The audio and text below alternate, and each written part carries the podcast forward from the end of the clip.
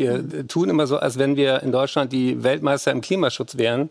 Und dann verteidigen wir mit Polizeigewalt äh, ähm, einen Bagger aus dem Jahr 1961, der für eine fossile Zeit steht, die wir längst abhaken müssen. Das hat der Arzt und Kabarettist Eckhard von Hirschhausen in der Talksendung Maischberger gesagt. In Lützerath hat die Polizei diese Woche die Räumung begonnen.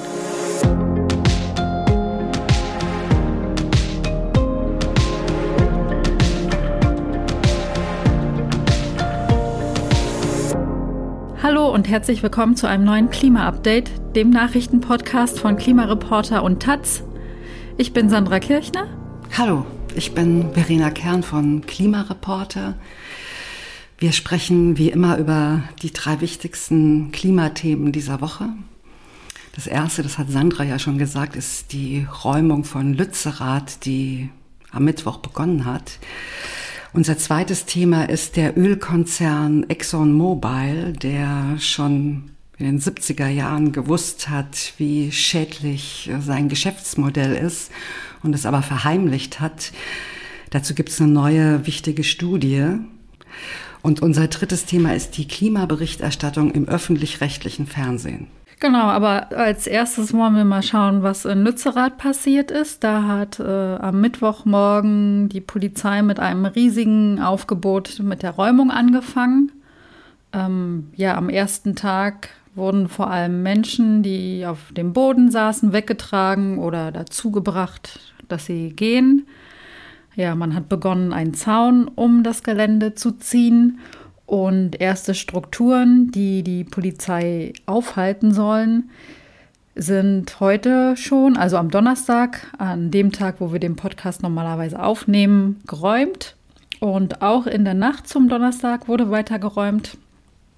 Daran gab es auch Kritik weil die Polizei natürlich im Dunkeln nicht so gut sehen kann und es Gefahr besteht, wenn Aktivisten zum Beispiel auf Tripods, also auf diesen drei Beinen sitzen, die die Räumung erschweren sollen, dass diese Aktivisten ja auch verletzt werden könnten und natürlich ähm, könnten sich die Polizistinnen natürlich auch selbst gefährden bei solchen nächtlichen Räumungen. Und heute am Donnerstag wurden bereits Bäume gerodet und ähm, die ersten Gebäude werden geräumt und erste Abrissarbeiten haben begonnen. Die Polizei macht also ganz schön Tempo. Ja, es sind ja auch, soweit ich gehört habe, so um die 1000 PolizistInnen da. Aber wie lange das Ganze dauern wird, das ist noch völlig unklar. Einige meinen, es könnte Wochen dauern. Das wird ja jetzt überall berichtet, auch international. Ich habe da ein bisschen rumgeguckt und in einem Bericht der BBC habe ich gelesen, die Aktivistinnen würden darauf hoffen, dass sich das Ganze bis in den Februar hineinzieht und dass dann nicht mehr geräumt werden kann, weil dann keine Bäume mehr gefällt werden dürfen. Aber ob das wirklich so lange dauern wird, also über zwei Wochen lang, das kann man jetzt noch nicht abschätzen. Aber Sandra, lass uns doch noch erst ein bisschen weiter darüber sprechen, was gerade vor Ort los ist. Ja, der Bundessprecher der Grünen Jugend, Timon Dincius, äh, berichtet auf Twitter, dass SanitäterInnen mehrfach nicht ins Dorf gelassen wurden. Auch andere haben davon berichtet, dass SanitäterInnen des Dorfes verwiesen wurden. Und das ist natürlich ein Problem, weil es bei der Räumung auch zu Verletzungen kommen kann. Und es gibt auch Vorwürfe von Polizeigewalt, zum Beispiel, dass am ersten Tag Schmerzgriffe angewendet wurden, die die Aktivisten dazu bringen sollten, dass sie aus der Sitzblockade herausgehen. Und auch die Bundestagsabgeordnete Katrin Vogler von der Linksfraktion berichtet auf Twitter von teilweise unangemessener Gewalt durch die Polizei. Aktivisti wurden teils geschlagen oder getreten und auch die Journalistinnengewerkschaft DJU äh, berichtet, dass Journalistinnen bei ihrer Arbeit durch die Polizei oder durch RWE behindert wurden. Und das ist natürlich alles ein massives Problem.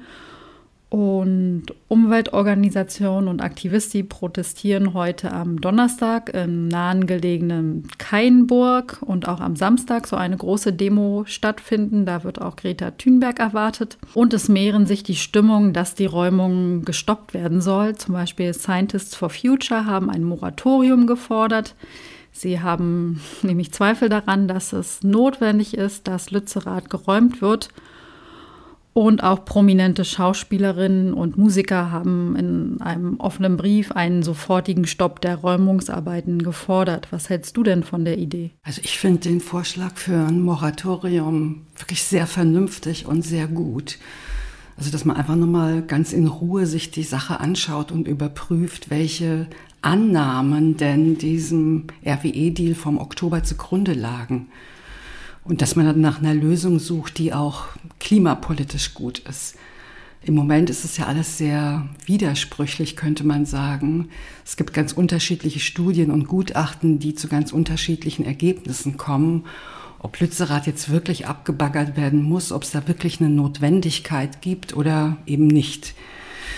Und es liegt daran, dass diese Gutachten von unterschiedlichen Annahmen ausgehen. Und es ist nun mal wahnsinnig schwierig, um nicht zu sagen, ja, so gut wie unmöglich, wirklich realistisch abzuschätzen, wie sich der Strommarkt und der Strombedarf in den nächsten Jahren entwickeln werden. Und bei jeder Prognose muss man eigentlich ein paar Fragezeichen machen. Zum Beispiel das Gutachten, auf das sich der RWE-Deal stützt, das stammt aus dem Sommer 2022, also vor einem halben Jahr. Da war die Sorge noch sehr groß, es könnte zu einer Gas- und Strommangellage kommen. Und das schlägt sich dann natürlich auch in dem Gutachten nieder, das dann sagt, die Kohle unter Lützerath, die wird unbedingt gebraucht für die Versorgungssicherheit und die Netzstabilität. Aber inzwischen sieht die Welt eben schon wieder ganz anders aus. Die Gefahr einer Mangellage ist glücklicherweise erstmal gebannt. Also wäre es schon gut, nochmal in Ruhe nachzudenken und bei den Prämissen, die der Entscheidung zugrunde lagen, nochmal nachzujustieren. Ja, ein weiterer Punkt, der in der Debatte auch eine große Rolle spielt, ist der europäische Emissionshandel. Da weisen jetzt viele darauf hin, dass es gar keinen Unterschied macht, ob die Braunkohle unter Lützerath abgebaggert und dann verstromt wird oder nicht, weil nämlich im Emissionshandel festgelegt ist, wie viele Emissionen bis 2030 im Stromsektor entstehen dürfen. Und wenn durch die Lützerath-Kohle mehr Emissionen entstehen, dann muss an anderer Stelle etwas eingespart werden, weil eben die Gesamtmenge gedeckelt ist. Aber diese Einsparung müsste dann nicht unbedingt von Deutschland kommen. Die könnte auch ein ganz anderes europäisches Land abdecken und Deutschland würde seine Klimaziele nicht erreichen. Ja. Und dass der CO2-Preis steigen wird, wenn RWE für die zusätzliche Kohle auch zusätzliche Emissionszertifikate kaufen muss, was ja auch viele sagen, das ist eigentlich auch alles andere als sicher. Auch hier gilt, Prognosen gibt es nur mit vielen, vielen Fragezeichen. Und von daher hätte man ohne Probleme sagen können, wir lassen Lützerath stehen. Aber was klar ist, RWE hat im Oktober wirklich einen sehr lukrativen Deal für sich ausgehandelt. Sie ziehen mhm. ihren Kohleausstieg auf 2030 vor und dafür bekommen sie alle möglichen Bonbons. Also sie dürfen zum Beispiel diese Entschädigungszahlungen von 2,6 Milliarden Euro behalten, die 2020 vereinbart wurden, obwohl fünf der abgeschalteten Kohlemeiler nun wieder am Netz sind, beziehungsweise wieder demnächst ans Netz gehen. Also man könnte sagen, wir, die Allgemeinheit, unterstützen RWE dabei, sich ein zukunftsfähigeres Geschäftsmodell aufzubauen. Zum Beispiel will der Konzern ja neue Gaskraftwerke bauen, die dann perspektivisch auf grünen Wasserstoff umgestellt werden sollen. Damit werden sie dann wirklich sehr gut aufgestellt und zwar mit Hilfe von üppigen staatlichen Zahlungen. Das wirft natürlich viele Fragen auf, ob dieses Ausmaß an Entgegenkommen wirklich sein muss, ob das nicht auch anders geht. Ich jedenfalls, ich, ich würde es gut finden, wenn die Politik den Unternehmen mehr abverlangen würde und sie mehr in die Verantwortung nehmen würde. Ja, und das leitet sehr gut über zu unserem zweiten Thema. Da geht es auch um Verantwortung, unternehmerische Verantwortung. ExxonMobil nämlich. Der US-amerikanische Ölkonzern wusste nämlich schon in den 70er Jahren, sehr genau Bescheid, wie schädlich sein Geschäftsmodell für das Klima ist. Ja, er wusste das sogar besser, als die NASA es damals wusste. Aber anstatt dieses Wissen offen zu legen, hat Exxon jahrzehntelang eine Desinformationskampagne gefahren und die Gefahren fürs Klima heruntergespielt und Zweifel an der entscheidenden Rolle von fossilen Brennstoffen gestreut. Ja, diese Art von Klimabetrug ist schon länger bekannt, aber jetzt gibt es eine neue Studie dazu, die auch bislang unveröffentlichte unternehmenseigene Dokumente auswertet. Sandra, sag mal, was steht denn drinne in der Studie?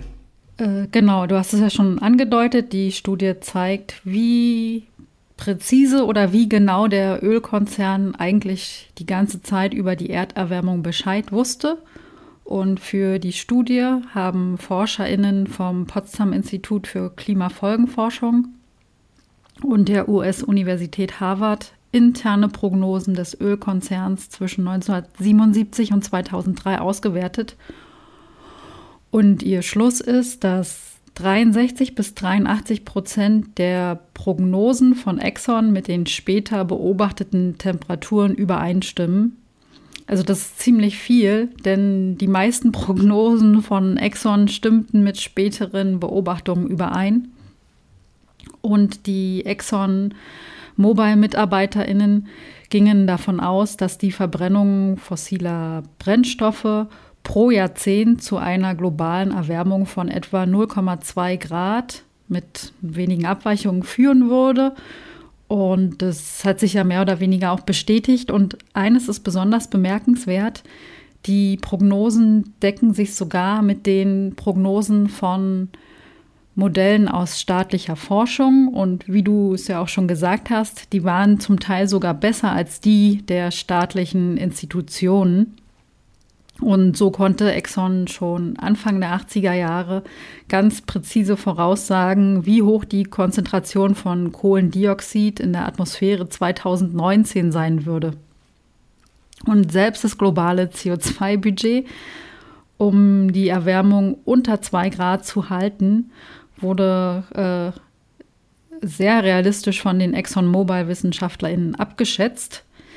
Ähm, aber öffentlich bekannt gegeben haben sie dieses Wissen zu keinem Zeitpunkt. Die Öffentlichkeit haben sie im Gegenteil bewusst über diese Fakten getäuscht.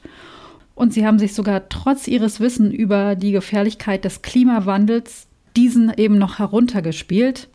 Und natürlich haben sie trotzdem weiter Öl gefördert, klimische Positionen in der Öffentlichkeit gefördert bzw. gesponsert. Und sie haben massiven Druck auf Regierung und PolitikerInnen ausgeübt, damit es halt möglichst wenig Regulierung für ihre Branche gibt. Also im Prinzip ähm, zeigt die Studie, wie ja, betrügerisch Exxon Mobil vorgegangen ist. Das wusste man schon. Jetzt hat man es nochmal bestätigt. Allerdings war der Konzern damit auch nicht alleine, muss man sagen. Auch Shell, BP oder Total, die wussten alle viel länger als die Öffentlichkeit über die Gefahren des Klimawandels Bescheid. Aber kann man von der Studie trotzdem ähm, ja, Konsequenzen erwarten oder kann das Folgen haben? Warum ist es wichtig, dass diese Studie nochmal gemacht wurde? Ja, sehr gute Frage. Also ob man Konsequenzen erwarten kann, ich glaube, das können wir nicht sagen, aber es gibt vielleicht eine kleine Hoffnung, dass es Konsequenzen geben könnte. Also es hat schon Versuche gegeben, ExxonMobil da zur Rechenschaft zu ziehen. 2019 ne, hat die New Yorker Generalstaatsanwaltschaft ExxonMobil angeklagt wegen Falschangaben zum Klimawandel und Täuschung von AnlegerInnen. Also ExxonMobil ist ja ein börsennotierter Konzern. Ja, aber sie sind freigesprochen worden, weil der zuständige Richter damals keine ausreichenden Beweise dafür gesehen hat. Wenn man jetzt eine Studie hat, die das noch klarer nachweist, dass es tatsächlich so war, auch mit der Auswertung von unternehmenseigenen Dokumenten, vielleicht sind die Chancen ja dann ein bisschen besser, dass man da doch juristisch was erreichen könnte. Ne, also es laufen auch noch weitere Klagen gegen den Konzern, etwa wegen Klimaschäden, aber auch was die Täuschung der Öffentlichkeit betrifft. Und vielleicht, wie gesagt, mit der neuen Studie, mit den neuen Fakten, die da jetzt ausgebreitet sind, vielleicht kann man dann doch mehr machen, Also es ist ja schon die grundsätzliche Frage, wie geht man denn um mit Konzernen, mit Unternehmen, die Schäden anrichten, ja, die ob es nicht doch irgendwie möglich sein müsste, dass man die auch zu Schadenersatzzahlungen äh, irgendwie verpflichten kann. Also ich meine, das Thema äh, Schadenersatz und äh, Verluste und Schäden, das ist ja bei äh, den Klimakonferenzen immer sehr äh, wichtig. Äh, gerade jetzt bei der letzten Klimakonferenz war das sehr wichtig. Also da sind sie sich ja alle einig, dass die reichen Länder, die die Klimakrise verursacht haben, dass die dafür auch einstehen müssen und den Ärmeren dann mit Zahlungen helfen müssen, um damit klarzukommen. Und die Frage ist doch wirklich, ob man das nicht auch auf Unternehmen anwenden könnte. Ich persönlich würde sagen, das wäre nicht schlecht. Ja, und ich glaube, da gibt es auch eine größere Anzahl von Juristen, die das ähnlich sehen. Ähm, ich denke da zum Beispiel auch an die Klage äh, gegenüber RWE, hm. die auch versuchen wollen, die zur Verantwortung zu ziehen.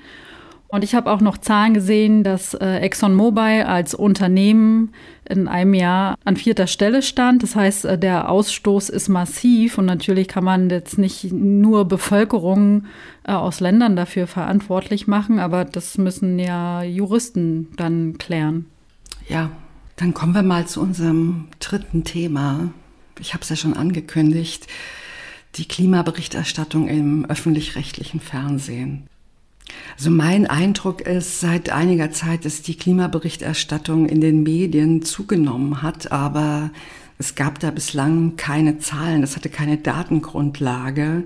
Und jetzt gibt es diese Datengrundlage und eben bezogen auf äh, das öffentlich-rechtliche Fernsehen. Und zwar, das finde ich auch also wirklich stark, über die letzten 15 Jahre. Also hat ein forschenden Team der Universität Hamburg um den Kommunikationswissenschaftler Michael Brüggemann eine richtig tolle Analyse äh, vorgenommen, wo sie vor allen Dingen die Tagesschau ähm, der letzten 15 Jahre sich angeschaut haben, nämlich genau gesagt von November 2007 bis Oktober 2022, also vor kurzem und dann auch nochmal das Gesamtprogramm ARD, ZDF und auch WDR, also ein Regionalprogramm von Juli 21 bis September 22. Also alles, was Sie da online finden konnten an Sendungen, haben Sie genommen und dann mit so einer Software ähm, transkribiert, sodass das schriftlich vorliegt und man dann ganz einfach da so eine Suche starten kann, wo taucht das Wort, der Begriff Klima auf. Und was sie da herausgefunden haben, das ist wirklich hochinteressant. Ich mache es mal ganz kurz. Bis zum Jahr 2018 gab es so gut wie gar keine Klimaberichterstattung, also wirklich extrem wenig. Jetzt alles bezogen auf die Tagesschau. Geändert hat sich das erst, ach nee, ich, ich müsste noch sagen, wenn man die Tage zusammenrechnet, wo es keine Berichterstattung gab in diesen zehn Jahren von 2007 bis 2018, dann kommt man auf eine Zahl von, es gab 8,2 Jahre lang überhaupt gar keine Klimaberichterstattung. Also das ist wirklich ein extremer Wert. Aber 2018 ist eben der Zeitpunkt, wo sich das geändert hat. Da können wir uns wahrscheinlich auch alle noch dran erinnern. Der erste Hitze- und Dürresommer, den es gab, ne, wo der Klimawandel quasi bis vor die Haustür kam und wirklich unmittelbar greifbar äh, konkret wurde, da hat dann auch das Interesse, das mediale Interesse zugenommen und natürlich äh, Fridays for Future Bewegung ist auch ein ganz wichtiger Faktor, dass es mehr geworden ist. Und also seit 2018 wird regelmäßiger berichtet und es gibt nicht mehr so große Lücken wie vorher, aber es ist leider immer noch relativ wenig. Das Jahr mit der allergrößten Berichterstattung war 2019. Da ist der Wert äh, Sendezeit in der Tagesschau acht Prozent. Ist auch noch nicht wirklich richtig gut. Aber jetzt so ist der Wert in der Tagesschau ähm, in keinem Jahr über vier Prozent. Und wenn man das gesamte Programm äh, betrachtet, also ARD, ZDF und WDR, dann sind es so 1 bis 2,4 Prozent der Sendezeit, wo es ums Klima geht. Also auch das ist immer noch nicht richtig toll. Und die ForscherInnen fassen das zusammen und sagen, tja, es ist immer noch eine Randerscheinung bloß. Es ist immer noch kein Top-Thema und im Vergleich zu, sagen wir mal, Wirtschaftsberichterstattung, die allgegenwärtig ist und wirklich sehr, sehr, sehr viel vorkommt im Programm, ist es eigentlich immer noch viel zu wenig. Genau, die ForscherInnen sagen also, das ist ein Problem. Und das ist tatsächlich ein Problem, weil der Klimawandel eine Krise ist und gemessen daran, wie weitreichend die Konsequenzen für uns alle sein werden, ähm, dafür sind einfach noch viel zu viele Menschen schlecht informiert. Und man kann es auch gut mit der Corona-Pandemie vergleichen.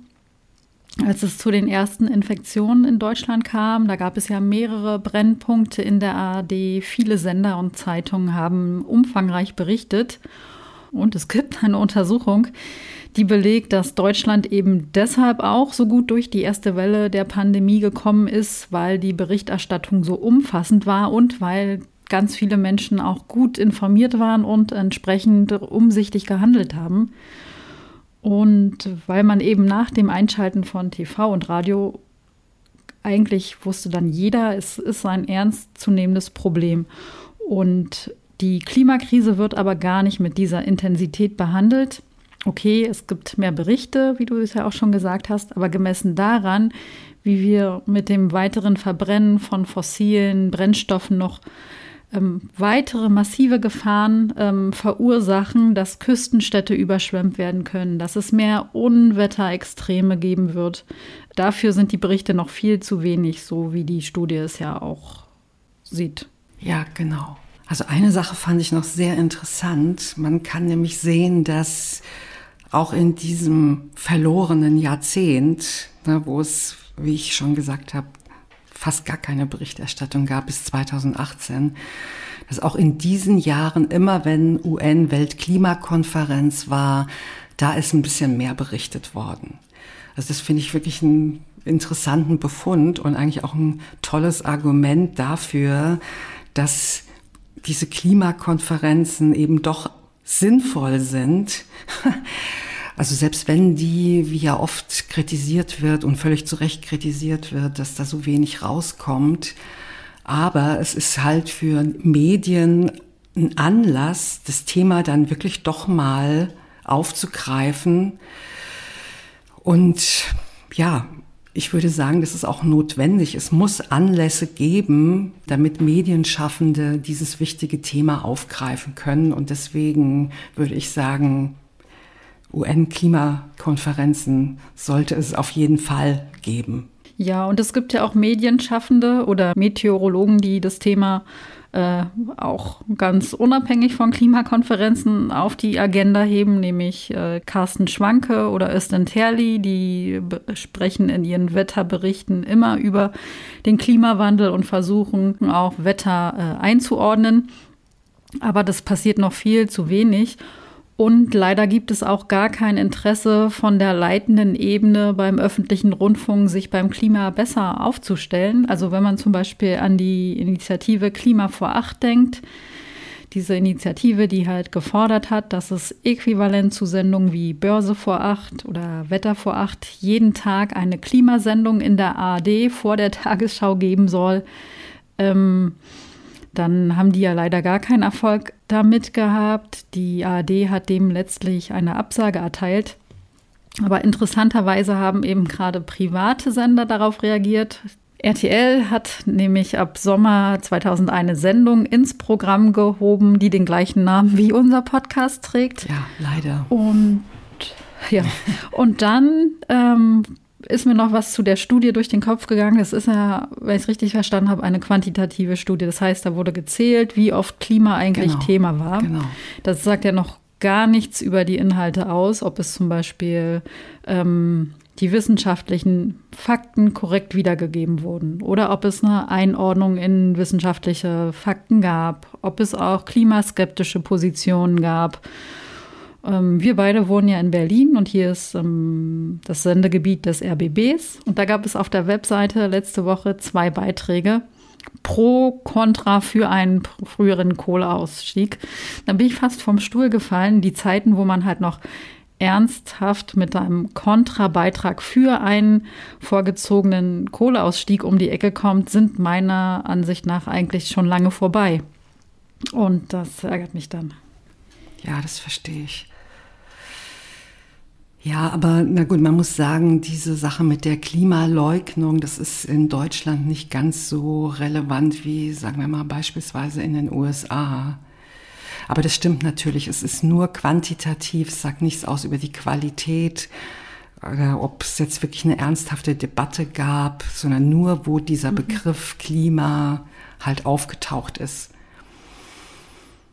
Und man muss auch noch dazu sagen, das finde ich auch noch ganz wichtig, äh, es gibt viele Umfragen, die immer wieder zeigen, dass die Zuschauerinnen und überhaupt die Bürgerinnen sich viel mehr Hintergrundberichterstattung äh, und Erläuterung zum Thema Klimapolitik wünschen. Also da hätten die öffentlich-rechtlichen eigentlich die besten Argumente in der Hand, um da mehr zu machen. Für heute sind wir am Ende der Folge angelangt. Wenn ihr auch künftig das Klima-Update nicht verpassen wollt, abonniert uns gerne in eurer Podcast-App. Wir freuen uns auch über eure Bewertung und wenn ihr uns direkt erreichen wollt, schreibt uns gerne an klima-update at klimareporter.de.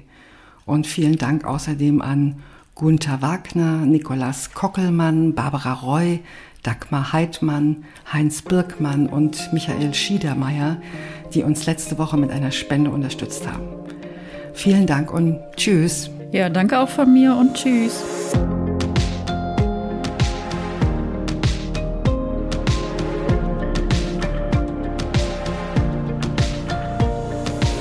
Das Klima-Update ist ein Projekt des Klimawissen e.V. in Kooperation mit Taz der Tageszeitung. Es wird im Wechsel moderiert von Verena Kern, Sandra Kirchner, Katharina Schipkowski und Susanne Schwarz. Unser Produzent ist Christian Eichler. Ihr könnt unsere Arbeit mit einer Spende unterstützen. Dazu besucht uns auf www.verein-klimawissen.de.